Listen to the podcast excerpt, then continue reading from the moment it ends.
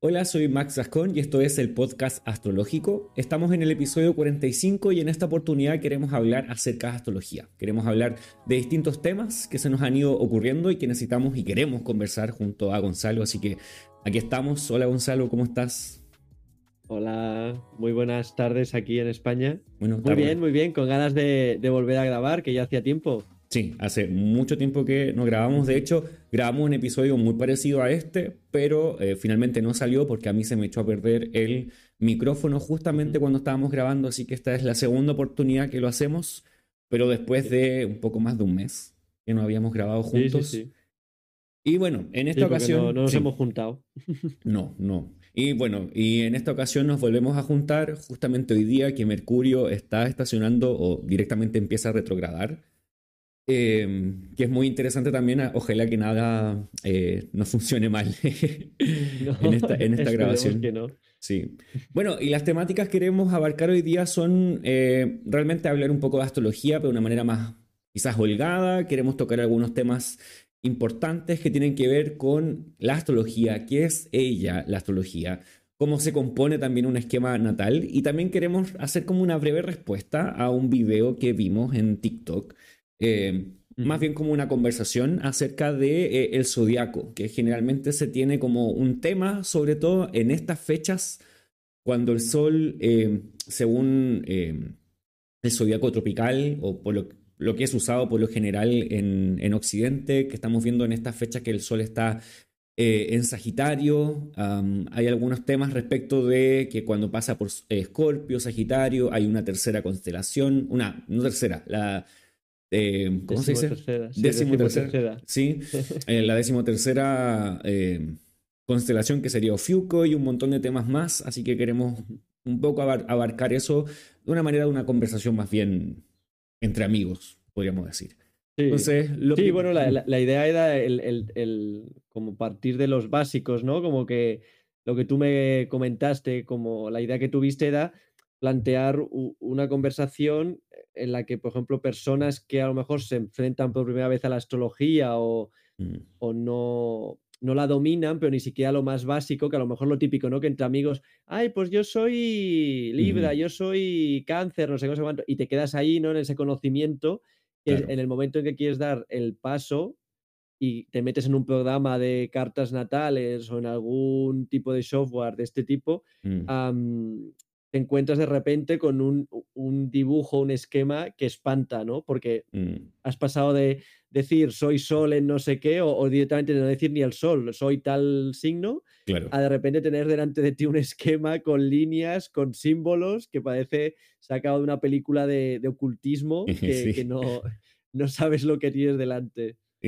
claro, y no se entiende, literalmente no se entiende porque la astrología utiliza símbolos y es como, en cierta forma, un lenguaje que no necesariamente quiere expresar directamente lo que significa, hay que estudiarla para poder aprenderla, pero eso es, como tú dices, eh, ¿qué es la astrología? conocemos primero nuestro signo solar, que en general es como lo que más se habla, y hay como cierta concepción a veces que parece un poco generalizada, eh, todos los tauros son así, como dijiste, todos los libras son así, pero si uno lo, lo ve es como pareciera que no, no encajo, entonces ¿por qué no encajo? Entonces la astrología no funciona. Entonces, ¿qué es lo que no funciona? Eh, la astrología, no funciona el, entender qué es la astrología realmente. Eh, entonces, quizás eso queremos responder, pero de una manera bastante simple. Entonces, ¿qué, diríamos primero acerca de la astrología? En las palabras más simples que podamos, pero que aún sigamos entendiendo qué es. ¿Qué dirías tú? Si tuvieses que explicárselo a un niño, o no sé, a tu prima que no sabe nada de, de, astrología, o a tu primo, no sé, cualquiera. Sí, yo diría que es como una, una ciencia, ¿no? Un, bueno, una técnica, llámale técnica, porque ciencia queda mucho conflicto, eh, que se busca a través del cielo o de lo que se ve desde la Tierra en el cielo, pues mm. estudiar el destino de las personas, de las sociedades, sí, o buscar un paralelismo de lo que ocurre en el cielo, que, que, siempre se ha considerado como divino, ¿no? O mítico, porque nos, siempre nos genera misterio y mm. atracción, y lo que pasa en la Tierra, mm. esa, esa, relación de que se quiere buscar una causa-efecto de, mm. de, que hay una relación entre ambas. Sí, es que, ¿Tú, qué, dirías? Es que ya simplemente, con lo, con lo, que dices, ya simplemente con el hecho de mirar el cielo, eh, no sé, en una noche estrellada, en un lugar donde no hay electricidad, uno ya siente que el cielo eh, es demasiado grande y que uno, que uno demasiado diminuto a, frente a eso. Entonces, obviamente genera cierta como sensación de que esto es demasiado, es, mucho. Eh, es lo primero que podría pensar, que el cielo tiene muchas cosas allí, ¿cómo no va a significar algo? No está obligado el cielo a significar, obviamente no. Pero la astrología sí dice que significa algo. Y, ese significado es como un símbolo de lo que está pasando en la Tierra. Entonces es como tomar el cielo y los movimientos que están ocurriendo en el cielo, que en realidad no son muchos, son algunos pocos, que son perceptibles desde la Tierra, que son el movimiento de los planetas que están más cerca de nuestro planeta, que en este caso son el Sol, bueno, el Sol como la estrella, tenemos a Mercurio y Venus, que están relativamente cerca de la Tierra, la Luna, que está en, términos eh, exagerados, está al lado de la Tierra, eh, pero está muy lejos, la, verdad es que está muy lejos. Luego tenemos a Marte, Júpiter y Saturno, que son todos los visibles dentro del sistema solar, obviamente hay más planetas, pero eh, los visibles son estos porque aún reflejan la luz del Sol y desde la Tierra los, logramos eh, visibilizar o se captan. Entonces, em, eso por un lado, y la idea de la astrología es que estos movimientos no nos provocan, tienen un símbolo que hace que nosotros podamos hacer ciertas interpretaciones al respecto, porque da la impresión de que estos movimientos, al compararlos con los sucesos que ocurren aquí en la Tierra, eh, tienen un paralelismo. Es como, ok, esto se parece mucho, cuando pasan ciertos movimientos arriba, acá abajo está pasando cierta situación. No siempre es igual, no siempre es lo mismo, pero hay ciertos componentes que se relacionan mucho. Entonces, diría que es como em, la, la, situación de lo que pasa arriba es un símbolo de lo que está ocurriendo acá abajo. en otras palabras, sería como, como es arriba, es abajo, como en las palabras de, abajo herméticas, podríamos decir. Sí, sí, sí, tanto. Sí, a mí me gustó, eh, creo que lo leí del, libro que recomendamos en el episodio sobre mm. bibliografía de Frauli, me parece que fue, que él dice, y me, me gustó cómo lo enfocaba, es eso, que los planetas no causan, sino que lo que está pasando es que la naturaleza de, o sea, la naturaleza, digamos, eh, claro, estamos hablando de, conceptos muy metafísicos en, el, sentido más antiguo, ¿no? Pero profundo de metafísico, ¿no? De algo que no es físico. Em, que, por ejemplo, la naturaleza de Venus está conectada con todas las cosas que tienen su misma naturaleza de Venus, por decirlo así. Entonces, cuando ella se mueve, hace que todo eso provoque una serie de cosas, pero ella misma e, es su propio efecto también, ¿no? Porque es la naturaleza de ella misma la que, la que lo provoca, ¿no? Es una manera de que, de que no es que el hecho de que se estén moviendo o el hecho de que una piedra en, el medio del cielo se mueva, cause, provoque de una manera física algo, sino que es algo como más lo que tú has dicho, simbólico, metafísico, ¿no? De que, de que hay objetos o seres y tal que comparten la misma naturaleza que ese planeta, entonces viendo lo que hace ese planeta en el cielo, es más fácil de resumir, digamos, lo que está pasando aquí en la Tierra. Y sería como una manera de entenderlo sin caer en, la, en las ideas estas que a mí me parecen como un poco reduccionistas o muy científicas de decir que se lanzan rayos o que la gravedad es la que provoca, porque se sabe que obviamente por gravedad no hay este, esta causa-efecto, ni, ni hay rayos, ni, ni hay nada así, ¿no? Entonces, a mí me gusta ese paralelismo, ¿no? Del hecho de que, de que se van moviendo y lo que cambia es el hecho de que está conectado con una serie de objetos, personas y demás aquí en la Tierra, pero porque comparten naturaleza. Mm. Eh, ah, eh, naturaleza entendido como algo metafísico, ¿eh? no como el bosque. es como que realmente entendemos que ciertos planetas significan ciertas cosas o simbolizan ciertas cosas o, como tú dices, en tus palabras, tienen cierta naturaleza, eh, y hay ciertas cosas que ocurren acá que tienen esa misma naturaleza. Entonces, al moverse eso, lo de acá se mueve, entonces hay algo que se puede decir al respecto. Es como ahora que está Venus en Libra, em, Venus en Libra está en este lugar, por lo tanto hay una relación de Venus con el signo o la constelación de Libra, que se puede reflejar también en la Tierra en ciertos sucesos o acontecimientos.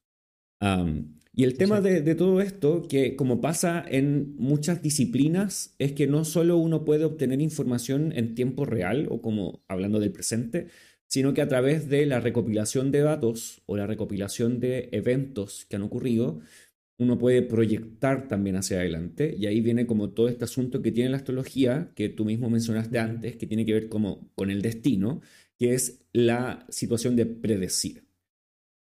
Eh, muchas veces la astrología tiene como quizás una mala fama porque predice y para muchos predecir quizás algo como un poco prohibido por esta concepción medio cristiana, judeocristiana que tenemos en Occidente, que la predicción no es algo que, que es buena, entonces queda como en el lado oculto de la vida, pero realmente estamos prediciendo todo el tiempo.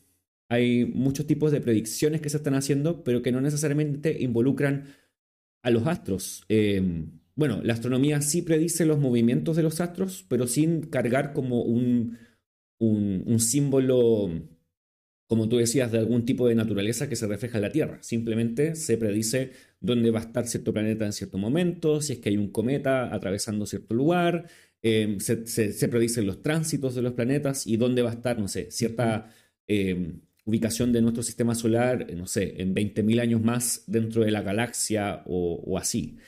Pero hay un montón de predicciones que se están haciendo normalmente en la vida, así como la predicción del tiempo. Que nosotros no, no decimos vamos a ir a ver la predicción del tiempo, vemos el pronóstico del tiempo. Eh, porque hay ciertos elementos en el pronóstico del tiempo que dan la impresión de que va a pasar esto y el, el relator dice, puede pasar esto, esto y esto y esto. La, la, la, predicción o la proyección o el pronóstico podría cambiar, pero esas son las cosas que se infieren porque siempre hay una inferencia al respecto. Hay una rama de la astrología que, precisamente busca predecir metodológicamente lo que va a ocurrir. Es otra de las ramas que, que, cuando te inicias en la astrología, obviamente ni lo conoces, porque piensas que la astrología es solo lo natal, ¿no? Que natal es como se le llama a la primera carta que uno busca cuando busca su fecha de nacimiento, que es eh, la de una persona que ha nacido. Y ahí es donde se ve lo que tú dices, ¿no? Que, la astrología no es solo predicción, aunque hoy día tenga muy mala fama y mm, astrólogos modernos y astrólogas eh, mm, lo van a negar, ¿no? O van a obviar esa parte de que la astrología puede predecir, pero es que la, astrología en su esencia es, es, es, tiempo, ¿no? O sea, tú lo que estás haciendo cuando coges la carta de una persona o de un mm. país o de un suceso es coger un instante eh, concreto que ese instante, por tener los planetas eh, ubicados en ese punto, porque haces como una fotografía, ¿no? Congelas el, escenario celeste de ese momento, lo que estás haciendo es, a partir de la naturaleza de ese instante temporal, analizar y sacar toda una serie de conclusiones. Al fin y al cabo, lo que estás haciendo es analizar un momento en el tiempo.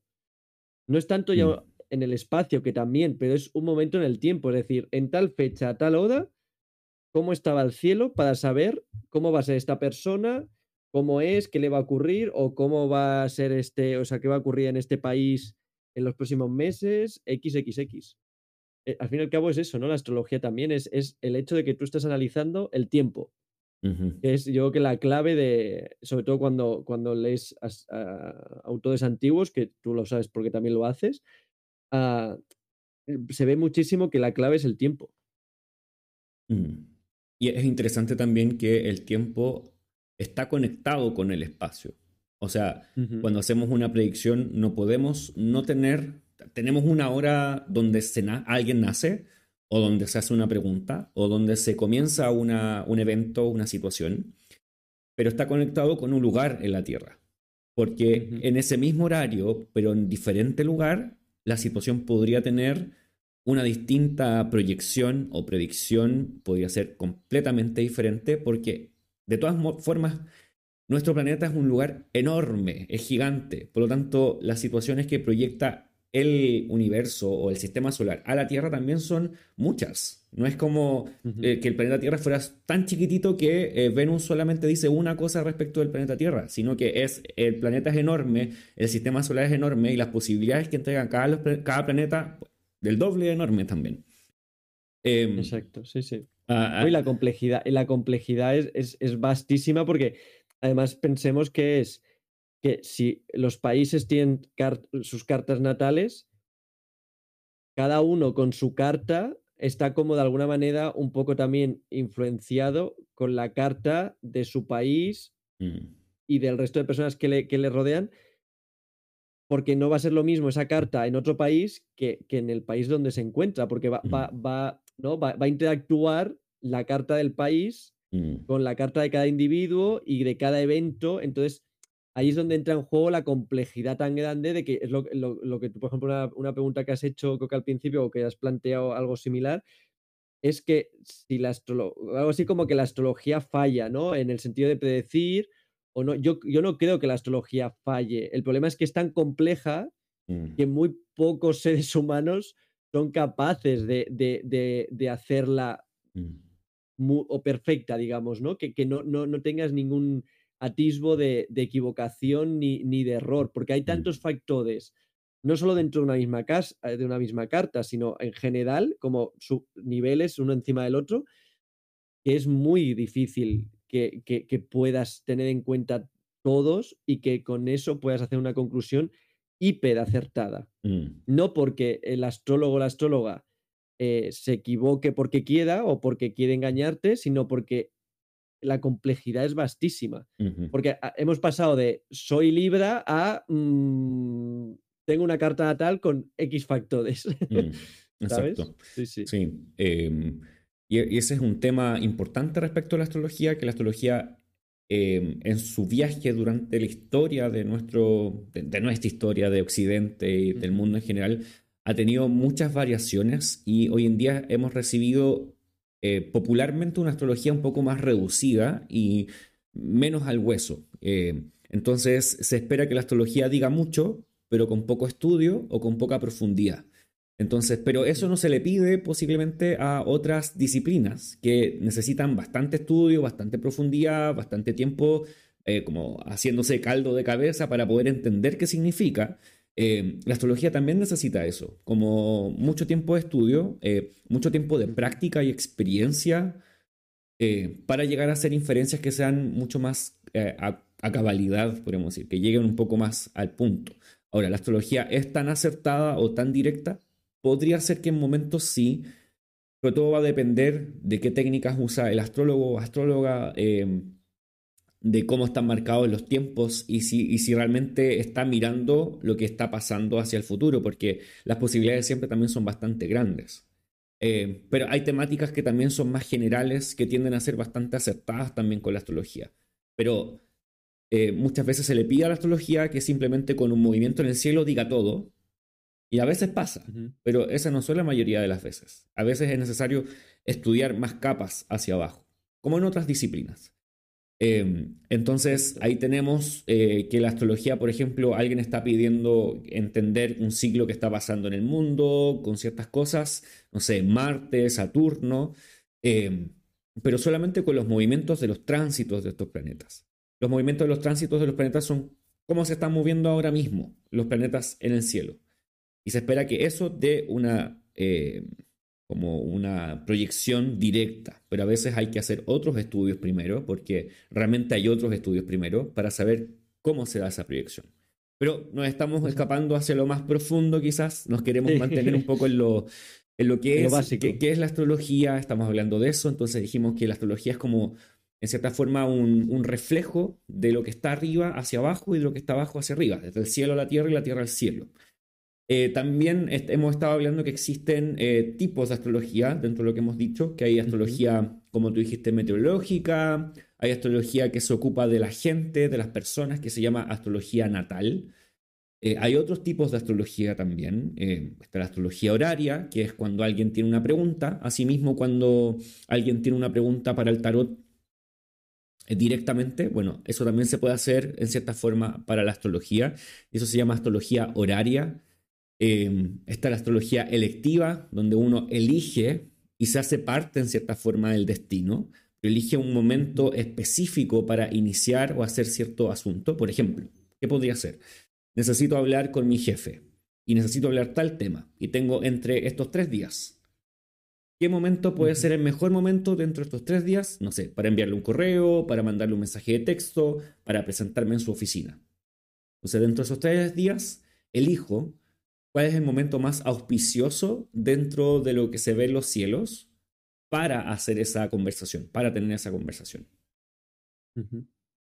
y está, y se desprenden otros tipos de astrologías, como la astrología médica, eh, que se ocupa mediante la astrología natal eh, de eh, enfermedades y cómo estas podrían ser tratadas.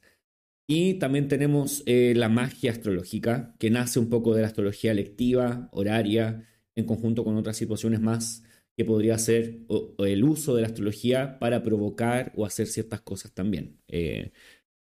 esos son como a grandes rasgos varias el, vasto campo de la astrología. Que es bastante. Em, sí, sí.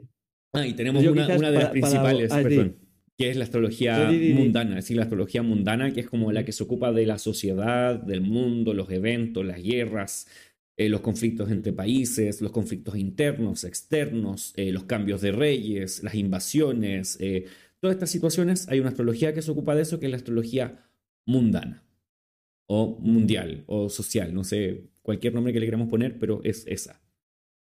Perfecto. No, te iba a comentar que digo que lo que podríamos hacer como la idea es que, pese a que nuestra inercia mm. es a irnos hacia lo profundo y demás, es plantear una carta, ¿no? De manera, como lo vería una persona que, si pensamos en una persona que por primera vez se mete en una web o en un software de cálculo de cartas natales, lo que vería, y entonces poco a poco ir eh, desgranando qué significa cada detalle, cada elemento que ve, para que al menos se le haga un mínimo, algo más llevadero, más fácil. Mm. Ahora que ya sabe lo que es la astrología, lo que es predictiva y cuánto cuánta vastedad hay dentro de la astrología. Mm. Bueno, aquí ya tenemos Oh, apareció. Lo tenemos ahí. Eh, está este diagrama o esquema. Eh, en realidad es como la palabra más como acertada, podría ser como esquema, que es lo que se ocupaba antiguamente en, la astrología antigua eh, para hablar de este círculo.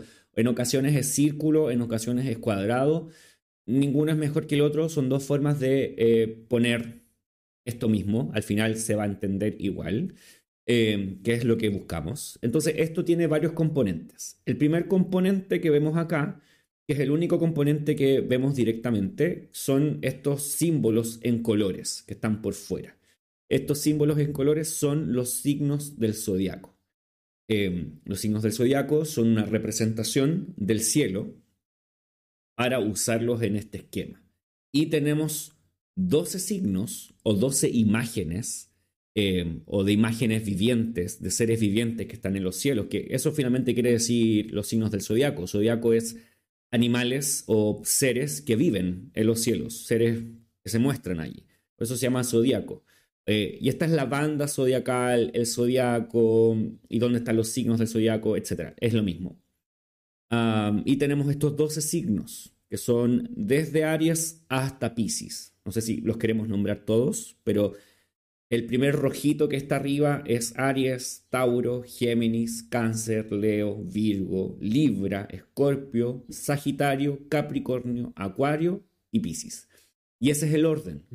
¿Y por qué se ocupan esos 12? Porque en general hay dos, eh, principalmente el Sol y luego Júpiter, eh, son los que atraviesan principalmente estos 12 signos. Eh, en el cielo, en su viaje, desde nuestra perspectiva de la Tierra, es como que atraviesan solamente esas 12 constelaciones, signos. Entonces, por eso se escogieron las que están en esta banda, ¿sí? No otros, porque hay muchas más constelaciones en el cielo. Para elegir tenemos millones, pero están estas 12, porque estas son donde está recorriendo principalmente el Sol. Y en ocasiones también se pensaba en Júpiter. Júpiter también, bueno, todos los planetas, pero Júpiter y el Sol son los principales en esto. Um, sería lo que se conoce como la eclíptica, ¿no? La eclíptica. llama... Exacto. En términos astronómicos, esto se llama eclíptica, donde hacen su recorrido los planetas. y quizás también sería interesante, que lo hemos hablado antes, ¿no? Que mm.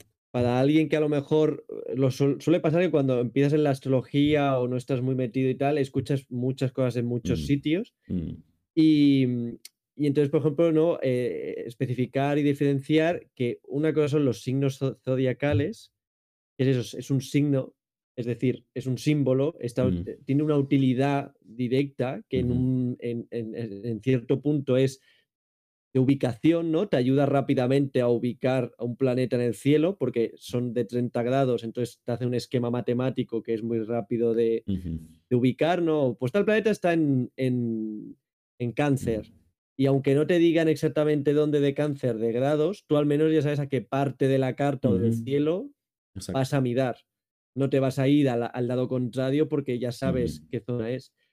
Pero que sean signos zodiacales y que estén y que tengan eh, el mismo nombre que algunas constelaciones no significa que eh, se, superpongan o que eh, sean exactamente lo mismo, porque una de las cosas que, se comentan en general, tanto por parte de la ciencia, obviamente, como detractores, como incluso dentro de la astrología, se tienen siempre mm. estas dudas, es que las constelaciones tienen un tamaño y los signos del zodiaco tienen otro, es decir, los signos del zodiaco son constantemente 30 grados y las constelaciones mm. tienen tamaños diversos, porque por ejemplo Virgo, si no recuerdo mal, es enorme, lo que es Virgo, mm. en cambio Cáncer es enana, la mm. constelación de Cáncer creo que es y, alguna más, es enana, incluso si buscas eh, temas de la historia del zodiaco, se cree que inicialmente Libra eran las pinzas de Escorpio. Las tenazas, sí. Entonces, en las tenazas, exacto. Entonces, ahí hay como este follón que luego entra el tema de que alguna vez lo hemos hablado, ¿no? De que hubo la polémica hace años de Ufiuco, porque es una constelación que está en medio de, del zodiaco, o sea, del cinturón zodiacal, que por qué no se usa, porque también está ahí y tal. Claro, que el mm. problema es que estos signos zodiacales son una manera utilitaria que luego, cuando vas explorando la, astrología, tienen una serie de significaciones y se utilizan de una manera determinada astrológicamente hablando. Mm pero como tales son útiles para ubicar a los planetas y para simplificar de una manera, no, en el mal sentido de simplificar, sino para hacer como asequible la bóveda celeste, porque es que si no, si, tuvieras que decir, eh, tal planeta está a 12 grados de Spica, que es una estrella, eh, claro, te volverías un poco más loco porque primero averigua dónde está Spica en relación al cielo. Mm. ubícala y luego calcula que de ahí a 12 grados está el planeta que buscas. En mm. cambio, si dices ya simplemente en Virgo, o, la estrella que sea, o el signo que sea, te facilita mucho más todo eso. Entonces, más que nada aclararlos, por si, si quieres comentar algo más sobre el tema o lo que sea. Sí, por supuesto. De hecho, habíamos mencionado al comienzo del video que eh, hay una controversia que se levanta siempre en estas fechas, un poco antes, un poco después, porque el Sol está pasando entre Escorpio y, Sagitario, y el Sol ya pasó por Escorpio, em, pero ahora está en Ofiuco y está pasando por allá y por acá. Entonces muchos dicen, bueno, el Sol está en Ofiuco o está en Escorpio o está en Sagitario, como dice em, el, el zodiaco o, lo que se ocupa generalmente en la astrología occidental. Eh, de hecho, siempre hay una controversia y los dos vimos este video que hizo Tere, Paneque, que es una astrónoma chilena, eh, que hace una pregunta bastante interesante al respecto, porque ella ah, obviamente saca, ah, le pregunta a la astrología, a los astrólogos, eh, ¿por qué pasa esto? Y da la impresión de que eh, siempre se hace la misma pregunta año tras año y como que no se entendiera realmente que la astrología tiene su respuesta y tú ya la acabas de dar. Es que hay una representación simbólica del cielo y no se utilizan directamente las constelaciones como tal. Em, obviamente sí se utilizan ahora. Ah. ¿Ahora? Ahora sí. Ahora te escucho y bueno, te veo un poco. Hablemos de esto de inmediato. Por el tema de la. Voy a dejarla. Bueno, acabamos de tener un problema técnico. Eh, vamos a, continuar la, grabación, pero se nos desconectaron los, los modems. Algo pasaba y tú me estabas mencionando que hoy día mismo iba a haber como una. ¿Cómo se llama? Radiación. Una tormenta solar. Una tormenta solar. Justamente cuando Mercurio está retrogradando. Que, Sí. Eh, y ya lo decíamos al principio, bueno, pasó y no lo quise borrar para que... Una anécdota. sí. Eh, ¿Dónde estábamos? En la, ah, en la, en la chica esta, ¿no? La, la astrónoma, la que la astrología tiene las respuestas para esto, sí. Sí, eh, completamente. Em, bueno, estábamos diciendo, tú ya lo mencionaste, pero simplemente para, para dejarlo como muy ordenado, eh, existen desde la perspectiva astrológica tres tipos de constelaciones o tres tipos de zodiaco. Está el zodiaco constelacional, que toma las constelaciones con sus grados exactos y sus medidas exactas. Eh, lo cual también es un poco complicado porque eh, generalmente las eh, constelaciones se sobreponen unas con otras. No es que una empiece y termine y empiece la otra y termine y empiece... No, están generalmente como sobrepuestas unas con otras. Y a veces hay una, dos y casi tres en el mismo espacio. porque, por ejemplo, Escorpio es chiquitita en comparación a lo que es Libra o tú mismo dijiste Virgo, que son enormes. sobre todo Virgo.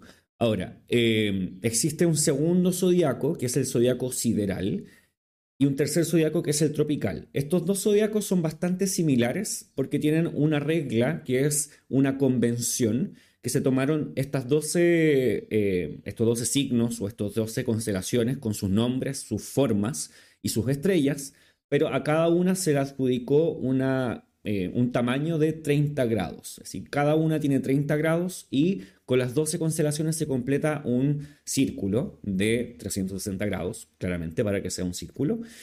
Eh, entonces ahí se completa esta banda zodiacal con los 12, eh, las 12 constelaciones o los 12 signos y cada una de 30 grados. ¿Cuál es la diferencia entre estos dos? Es más bien en qué se fija para dar su inicio a, ambos, a ambos zodiacos. El zodiaco sideral se fija en las estrellas, principalmente las estrellas que están en el inicio o al final de al inicio de Aries o al final de Pisces, va a depender porque no necesariamente hay un consenso, pero ahí está el inicio del zodiaco. Entonces siempre el zodiaco se va a fijar en ese, en ese espacio para iniciar. Y el zodiaco tropical va a buscar el momento del inicio de eh, la primavera o el otoño, dependiendo del el lugar donde estemos ubicados, pero el que está generalmente en marzo, ¿sí? en, ese, en ese periodo, que en el hemisferio norte es la primavera, en el hemisferio sur es el otoño, y esto es en base al movimiento del Sol y de la Luna en relación con la Tierra. Entonces, eh, pero ambas tienen esta, esta concepción del cielo que tiene una convención de que cada eh, signo eh, tiene una longitud de 30 grados. Antiguamente estos dos, hablando de eh, el año cero, cerca del año cero eh, de nuestra era, eh, estos dos estaban sobrepuestos o estaban muy cerca. Entonces no existía ese problema. Pero con el tiempo se descubrió que existe la precesión y esto es un movimiento que hace que finalmente estos dos zodiacos se terminen separando y cada unos 70, cada 70 años hay una separación de un grado, si no me equivoco, y esto termina siendo, ahora que ya han pasado muchísimos años, termina siendo que el inicio eh, de, eh, de la primavera para el zodiaco tropical, que es el grado cero de Aries, en el zodiaco sideral eso se da, está en Pisces, ¿no? Eh, sería como apuntando hacia, hacia Pisces. Pero en estos dos lados tenemos que el zodiaco sideral y tropical son convenciones en cuanto a la, forma del, zodiaco y el, constelacional es más bien, se fija en, la longitud real de las, eh, de las constelaciones mismas. Entonces, esa es como principalmente la respuesta que daríamos primero para decir, bueno, ¿en qué zodiaco te estás fijando? Porque existen estos tres zodiacos y cada astrólogo debe decidir cuál va a usar. No es que tú debas usar uno. Cada astrólogo debe decidirlo, estudiarlo, ver cuál hace sentido con sus técnicas, con su conocimiento, y luego de eso los usa. Pero no existe una regla que diga todos los astrólogos usan este o el otro, sino que cada uno debe estudiar concienzudamente y decidir cuál usar. Exactamente. Sí, sí. Es, es la explicación. Ok, entonces en este esquema vamos a ir eh, agregando símbolos. Ya tenemos los 12 em, signos constelaciones, como queramos llamarles. Luego de esto tenemos los planetas. Eh, vamos a poner en el esquema el planeta, no es planeta, es nuestra estrella. En astrología a veces se le llama planeta porque desde la perspectiva de la Tierra el Sol está moviéndose. Y planetas viene de esta idea de que son estrellas errantes que se mueven. Entonces el Sol calzaría en esa, en esa descripción. Desde la perspectiva de la Tierra, obviamente. Entonces, ahí tenemos al Sol. Esta carta es una carta de un momento X, no está, no está, no es el momento de, ahora, por si acaso. Entonces, el Sol es ese símbolo. Luego tenemos a la Luna, que es eh, la segunda, que es, ah, vamos a decir, em, la otra, el otro símbolo que desde nuestra perspectiva son grandes, eh, son considerados como los astros reyes. El astro rey es el sol, la astra, el, astro rey reina, ¿cómo diríamos esto? La astra. La astra. la astra reina es la luna. Em, y em, son los dos principales, podríamos decir. luego tenemos a Saturno, Júpiter, ahí van apareciendo a poco, Marte, en ese caso Marte está casi al lado del Sol, desde la perspectiva de la Tierra. Siempre pensemos eso. No es que en el cielo Marte haya viajado por todo el sistema solar y esté al lado del Sol. No, desde la perspectiva de la Tierra, Marte está conjunto al Sol. Ah, después tenemos Venus y Mercurio. Y estos son los planetas visibles desde la perspectiva de la Tierra. En la astrología antigua se utilizan estos porque como son visibles, uno es capaz de hacer ciertas predicciones acerca de las posiciones que van a tener y sus configuraciones o cómo se eh, relacionan con los demás planetas. Pero ahí tenemos a, los planetas. Exacto. Sí, y además también em, es interesante esto que dices de la luz, de que son visibles, ¿no? Porque la gente que se dirija a la astrología de, de primeras, ¿no? De nuevas, seguramente cuando eh, calcule la carta verá más símbolos de los que estamos aquí viendo. Y es interesante que, conozcan que, por ejemplo, tanto, bueno, tú quizás sí que los investigas más, pero que a nivel de, astrología tradicional, ¿no? Que es como la corriente que, usamos o de la que hablamos en este podcast, solo se utilizan los que acabas de mostrar precisamente porque se usaban en la antigüedad y por el concepto este, ¿no? De luz, de que emiten una luz, porque también se tiene la idea de que es la luz la que también tiene una propiedad especial para eh, generar una serie de cosas en el universo, que eso también es metafísica y demás. Lo digo porque la gente que da otros símbolos que seguramente sean del planeta Udano, Neptuno y Plutón, e incluso otros símbolos más que son de, de meteoritos como Vesta, eh, Vulcano, no sé, alguno más. Y cálculos matemáticos como Quidón, no, Quidón es meteorito y me parece que y Lilith es cálculo matemático porque es la luna negra o algo así. Eh, tiene otro nombre, eh, Quirón. no es planeta, es, no sé si es planeta enano. Asteroide. asteroide, eso. Asteroide, ¿no? Hay algunos que son planetas más pequeños como Plutón eh, que tienen otro nombre, no sé si son planetas pequeños o se me olvidó ahora el nombre, eh, que es lo mismo que pasa con Ceres. Planeta enano, ¿no? Sí, que es lo mismo que pasa con Ceres. ¿Planeta enano? Sí, que Ceres está ahí como entre Marte y Júpiter. Eh, es más grande que Plutón.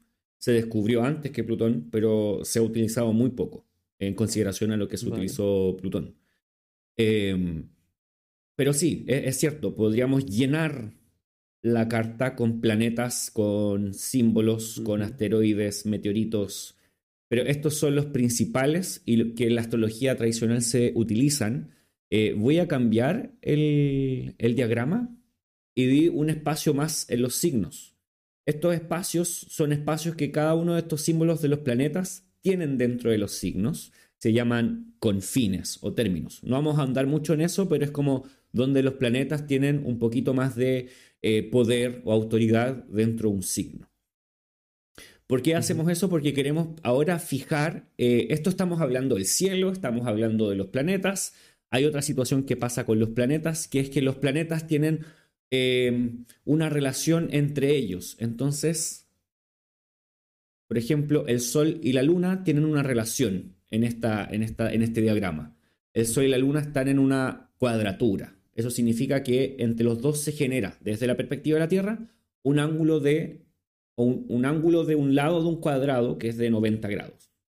Y esto haría que la Luna y el Sol tengan como una forma de relacionarse. Tenemos a Mercurio, entonces la Luna y Mercurio también tienen una relación.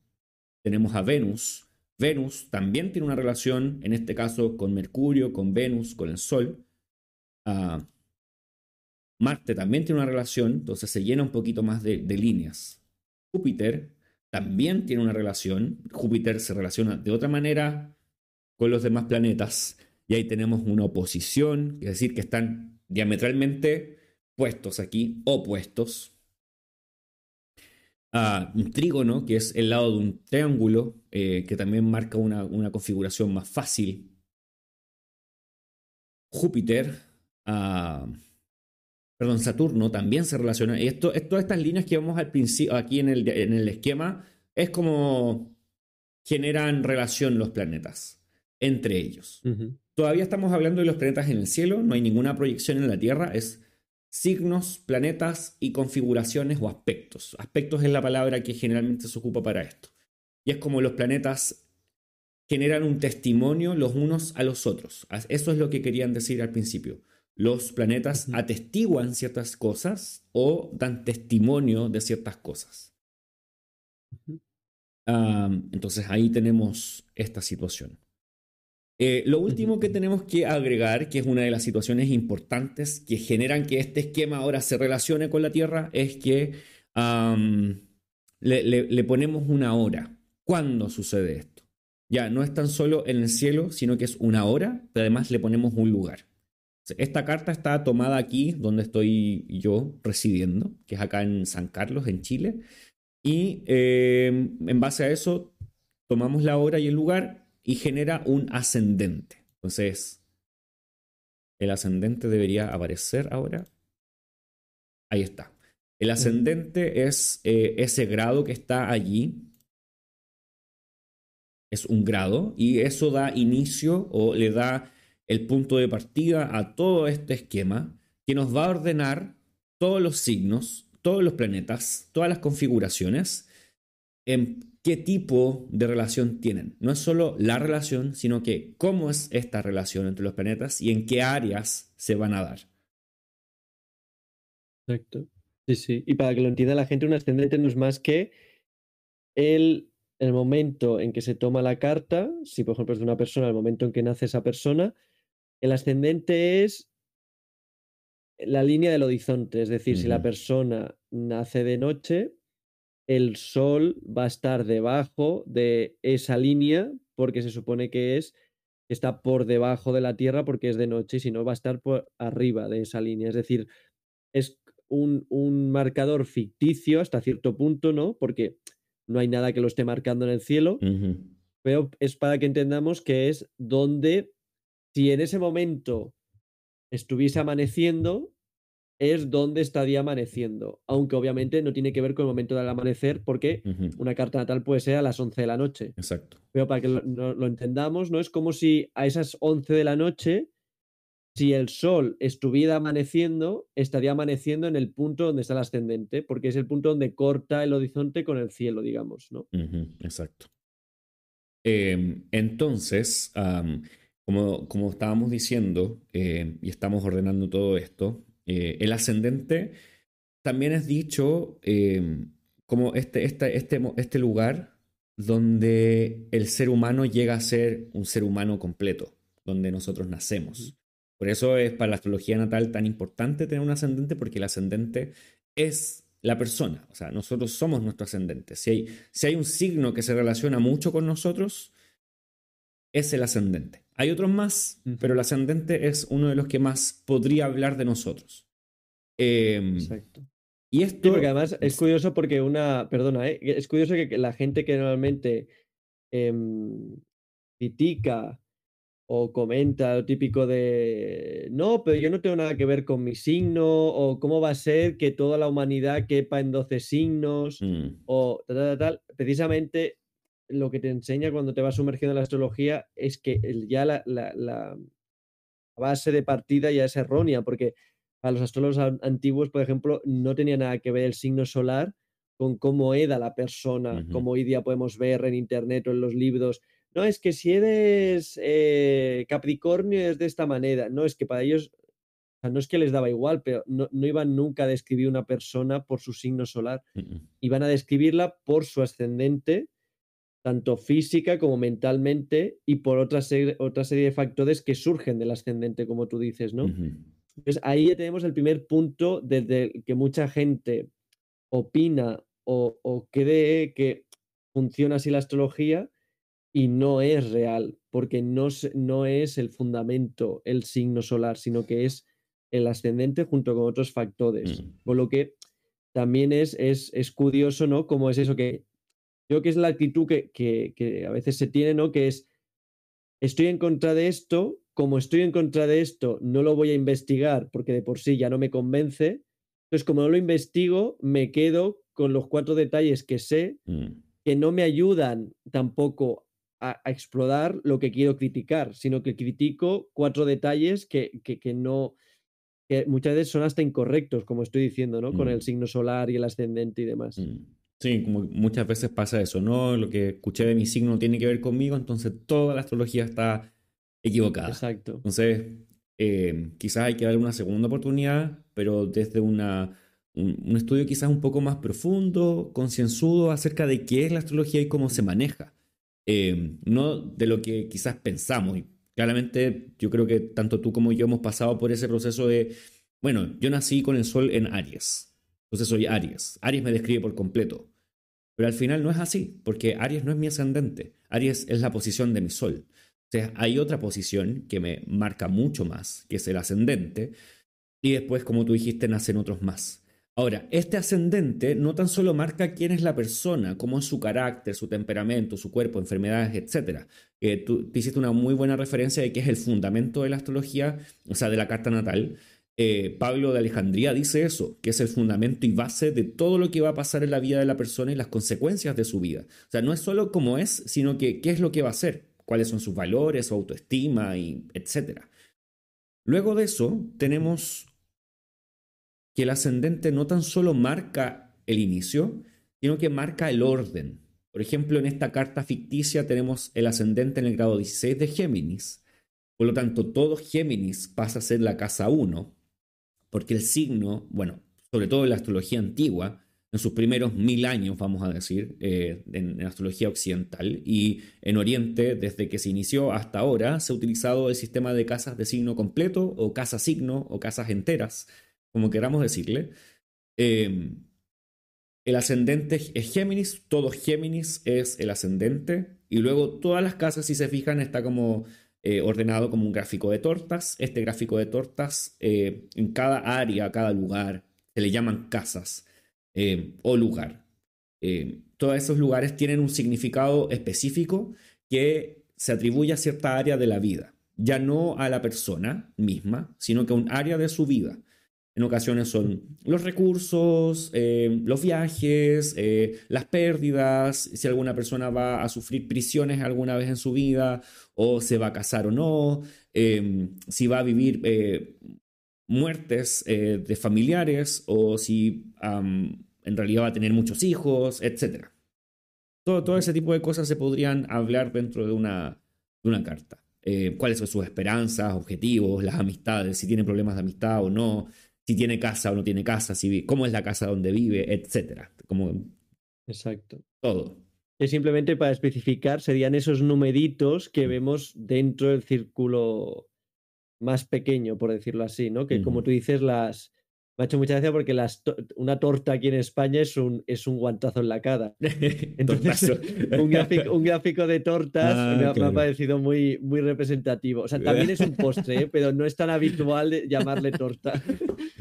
Y, y, entonces sería eh, eh, esto que tú has dicho, ¿no? De las líneas y que además van correlativos con ese numerito dentro de, del círculo más pequeño que ya te está indicando qué casa es cada, que casa un lugar, ¿no? Porque los antiguos también era, una palabra que utilizaban que a mí me parece también muy adecuada y como muy bonita, ¿no? El lugar. Lugar. Pues mm. El cuarto lugar, el quinto lugar, el sexto lugar. Mm. Y a partir de ahí se extrae lo que tú dices, ¿no? Eh, temas de ámbitos de la vida Entonces, eh, yo me gustaría recalcar eso sobre todo a la gente que viene nueva, porque ya con esto que estamos diciendo, la complejidad de la astrología asciende a un nivel mucho más grande. Entonces, por ejemplo, yo, yo con mi hermana hago mucha, mucho humor porque por internet encuentras memes mm. astrológicos y al hablar, pues hacemos humor con el tema de, de, uff, nunca con un Géminis o nunca con no sé qué, ¿sabes? Entonces, sí, es, ese es humor y yo lo hago, pero la, la, gente que a lo mejor se toma medio en serio la idea de simplificar a una persona,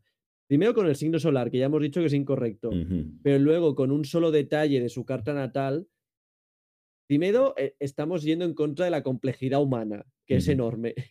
Y luego en contra de la complejidad astrológica, que mm. también es enorme. No es tan simple como decir, ah, es que es eh, cáncer, ya no me acerco porque sé que son dramáticos, bla, bla, bla, No, porque encontrarás a una persona, primero, que su signo solar no es, pero que sea ascendente cáncer, que no tendrá que ver nada con lo que se les adjudica a ese signo de mm. manera generalista.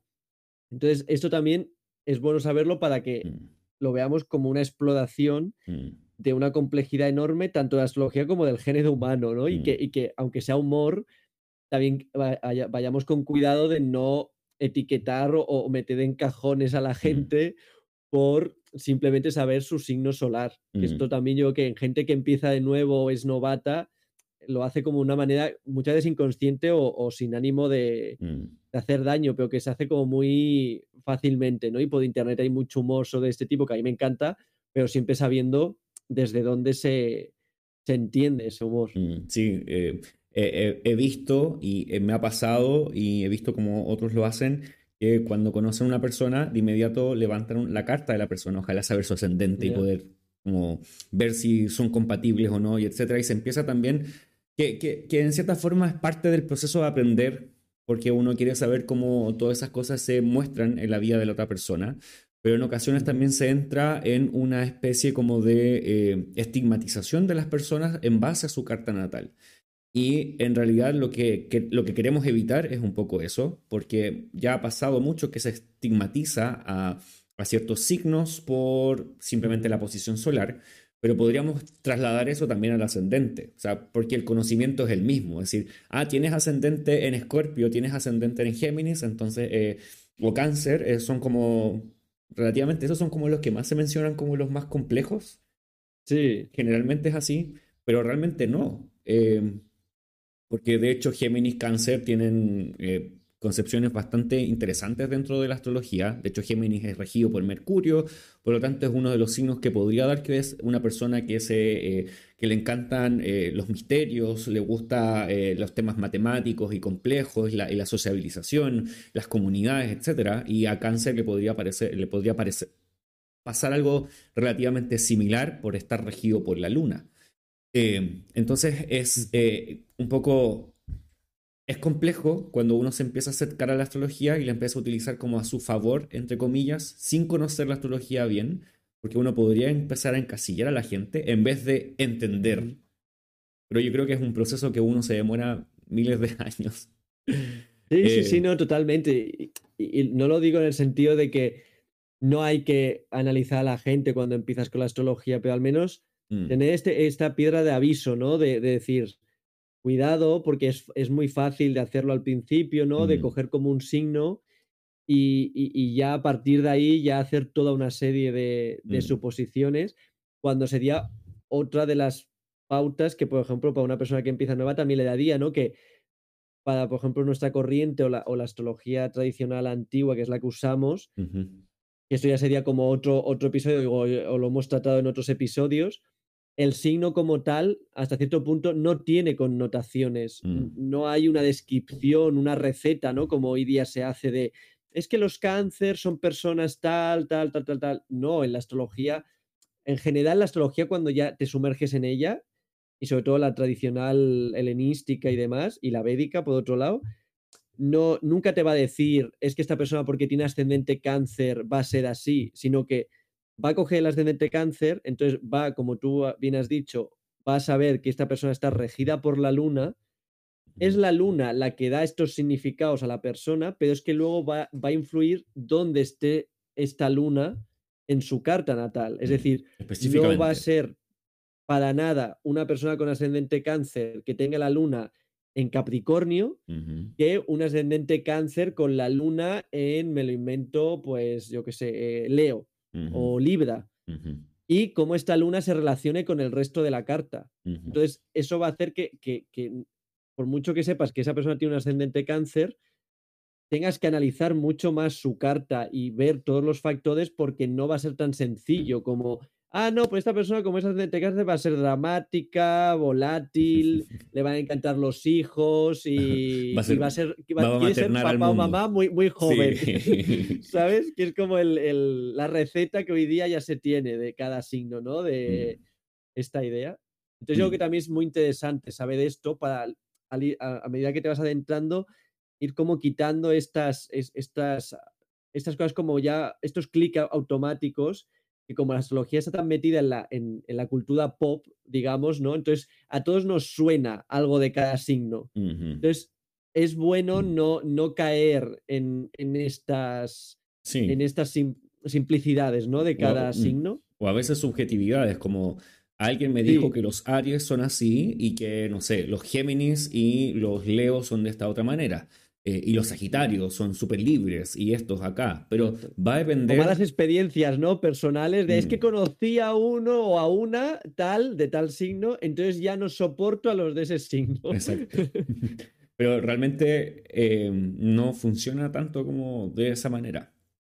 Eh, tiene más complejidades, como para mencionar algunas. El ascendente tiene un grado. Ese grado va a coincidir con el signo. Por ejemplo, en la carta que tenemos acá, el grado del ascendente está en Géminis, en el grado 16. El grado 16 también, justamente aquí hay un espacio que es de Venus, entonces también tiene un espacio de Venus, es ascendente. Además va a tener un, un, decanato, que ya es algo distinto, pero generalmente la gente habla, en ocasiones dice, pero ¿de qué decanato eres? ¿De la primera, de la segunda, de la tercera? Porque dan ciertas descripciones. Bueno, el decanato existe, hay un decanato, en general se toma para el ascendente o quizás la luna, para hablar de la, de la persona misma. Luego de eso tenemos, decanatos, tenemos los confines, tenemos dodecatemorias, que es una división del signo en 12 partes, y esa dodecatemoria también tiene asignada un signo. Entonces esta persona, esta persona directamente tiene el ascendente en Géminis y la dodecatemoria en Sagitario. Por lo tanto, eh, no es solo Géminis el que habla de esa persona, sino que es como que tuviera un ascendente en Sagitario. Entonces, Sagitario es regido por Júpiter. Añadimos un poco más de, de situaciones. Ah, además tenemos la mansión de la luna, que es una técnica que se extrajo de la astrología védica hacia la astrología islámica, que es también una descripción y la luna va a describir a la persona. Tenemos la novena de la luna, que también va a describir a la persona, y la posición de la luna también con su decatemoria, con su confín, con su... Entonces, ya con lo mencionado, ¿cuántas posibilidades tenemos de... Eh, entender la complejidad de una persona. Y estamos hablando del el ascendente y la luna. Y nos quedan muchos más. Entonces, eh, decir que la, astrología es tan genérica o como que, ¿cómo puede ser que todos sean del mismo signo y en realidad no? Bueno, eh, no es así. ¿Qué podemos decir? Exacto. Sí, sí, exacto. Es que eh, yo creo que es clave, ¿no? Y sobre todo cuando, cuando empiezas o, o te quieres sumerger, entenderlo es, es muy, muy importante porque también la hace mucho más interesante, la hace mm. ver que, que, no es un, un, lenguaje simple o un lenguaje que enseguida lo puedes aprender y acabar, sino que te mm. permite explorar muchísimo y por eso también te permite eh, analizar a una persona, a un, a un país, a buscar otro tipo de cosas como lo que hemos comentado, ¿no? De un evento y, y, te permite predecir o mirar el pasado, pero porque cada, objetivo ¿no? que tengas, eso, predecir el futuro, eh, observar el pasado, quieres saber el aspecto físico de la persona. Dentro de la astrología hay unas técnicas enfocadas a ese objetivo. También es, importante eso, ¿no? Que una vez que ya eh, te empiezas a sumergir, saber que eh, todo tiene como una base, pero luego si te quieres fijar en unas cosas, pues te tienes que fijar en X cosas. ¿No? Como decíamos, el aspecto físico, la mente de la persona, pues es el ascendente, el regente del ascendente, que es el planeta que gobierna ese signo, y la luna. Pero si te quieres fijar en, yo qué sé, pues en la capacidad mental de esa persona, además de la luna y el ascendente, también Mercurio. Entonces, cada cosa que quieras saber de la persona, vas a tener que ir buscando unas técnicas o unos elementos concretos de, por ejemplo, algo que, que, sería interesante como decir, porque tiene que ver con una parte de astrología que busca que la propia ciencia o la estadística corrobó de la astrología, ¿no? Digamos, como hacerla más científica. Ah, Ahora no recuerdo exactamente el estudio y quién lo hizo, pero si no recuerdo mal, era, era un señor que quería precisamente desmontar la astrología y con el proceso de su estudio se quedó un poco descolocado porque acabó medio convenciéndose de que quizás sí queda efectiva. eh, vieron, por ejemplo, que comparando muchas cartas natales, los atletas de élite profesionales tenían, por ejemplo, a Marte ubicado en determinados puntos de la carta. Mm. Entonces, ¿esto quiere decir? Que que, se veía una correlación con unos puntos que se habían mirado con lo que se dice de Marte y se vio como que si lo comparábamos con muchas cartas de gente que se dedicaba al deporte, pues se veía. Mm. Esto lo digo por el tema de, ¿qué es eso? Que la complejidad de astrología te permite este tipo de análisis, ¿no? De, de, que Marte esté en un sitio o en otro todo el mundo tenemos a Marte. Mm. Yo lo tengo de una manera en que yo estoy años luz de un deportista de élite. Entonces, que lo tenga no significa que vaya a, actuar de la misma manera que otra persona que lo tenga en otra posición. Mm. Entonces, también vigilar con estas ideas simples, ¿no? De es que Marte simboliza esto y si lo tienes en tal punto siempre va a simbolizar esto, ¿no? Porque es una carta, es una complejidad y hay muchos aspectos a, a mirar. ¿no? Mm. Bueno, hablando de eso, como un caso específico, en, mi familia, mis sobrinos son sumamente deportistas. Los dos tienen a Marte angular en la casa 1, en distintos signos, claramente. Em, yo también tengo a Marte en casa 1 y parte de mi trabajo es hacer deporte. Eh, claramente no, no, soy un atleta de elite, ni años luz también de eso, pero mi vida es hacer deporte. Todos los días hago clases y todo eso. Entonces, claramente eso va a indicar ciertas cosas. Pero eso no tan solo es con Marte, sino que con todos los planetas. Y no necesariamente siempre de la misma manera. Como que las tablas Excel en ese sentido tendrían que tener demasiadas variables porque las variables son muchísimas. Em, estamos llegando a la hora ya de nuestro episodio, así que bueno, yo creo que por, por lo menos por hoy día vamos a dejar nuestra conversación hasta acá. Em, ¿Te gustaría mencionar algo antes de ir terminando este episodio? No, yo creo que lo, hemos dicho, lo que queríamos hacer, ¿no? Al final que este episodio queríamos que fuera básico y sencillo y creo que ha habido puntos que no han sido básicos ni sencillos, pero yo creo que ya, o sea, lo que, lo que necesitaría, lo que yo sí en su momento creo que hubiese necesitado en un vídeo de este tipo, si hubiese buscado algún vídeo así en su momento cuando sabía muy poco de la astrología. Yo creo que lo, hemos dicho. Ok. Pensé que ibas a decir algo nuevo. No, es lo que ya dijimos durante el video. No, no, no, no. estaba pensando en, eso. Si yo fuera ahora el Gonzalo de hace más de 10 años que empezaba en la astrología, ¿no? Creo que si viera este vídeo me serviría bastante como para entender, un poco el iniciarme ¿no? en, lo astrológico. Perfecto. Ok, entonces em, invitamos a todos a que nos sigan en nuestras redes. Tenemos el podcast astrológico en Instagram, es la cuenta donde estamos constantemente eh, publicando los capítulos, episodios que estamos eh, lanzando por YouTube. También están en Spotify, en Apple Podcast, en Google Podcast, en todos lados eh, nos pueden escuchar. Eh, y bueno, a mí me pueden encontrar en Max Gascon Astrólogo en Instagram, también en mi página web maxgascon.com y ahí también están todos mis servicios, carta natal, pronósticos, tarot, todo eso lo puedes encontrar allí. Y si quieres conversar con nosotros o eh, quieres eh, hacer preguntas, las puedes dejar aquí mismo en los comentarios de YouTube o hablarnos a nosotros por Instagram posiblemente. Así que bueno, eso es todo y un gusto nuevamente. Y vi, que, ah. ibas a iniciar otro curso en ah, diciembre, ¿no? Sí, va a haber un nuevo curso de astrología, eh, va a haber nueva información al respecto, pero sí, es un curso que llamo fundamental de astrología porque justamente lo que hablamos hoy día lo encapsulo en eh, muchas más clases o mucho más tiempo, son más de 50 o 60 horas de clase hablando de todas estas temáticas, además de historia, filosofía y cómo se eh, genera una carta como para poder llegar a interpretarla. Eh, desde lo más básico. Entonces, como que se va construyendo un edificio que necesita una base, entonces se construye primero la base y luego todo lo demás. Entonces, de eso va, va el curso. Así que, bueno, Gonzalo, eh, te agradezco por tu tiempo y nos vemos en un próximo episodio. Y aquí tengo, tú tienes tu, tengo la taza, la quiero mostrar. Que ah, yo tengo que hacer, y la camiseta. Y la camiseta, pero se me salieron las letras, o al menos lo astrológico se mantiene ahí. Como siempre, se salió. durante 2500 años se ha mantenido. Exacto. ¿Cómo no se va a mantener una taza? Exacto. ya, Gonzalo. Nos vemos pues en una próxima oportunidad. Perfecto, vaya muy bien.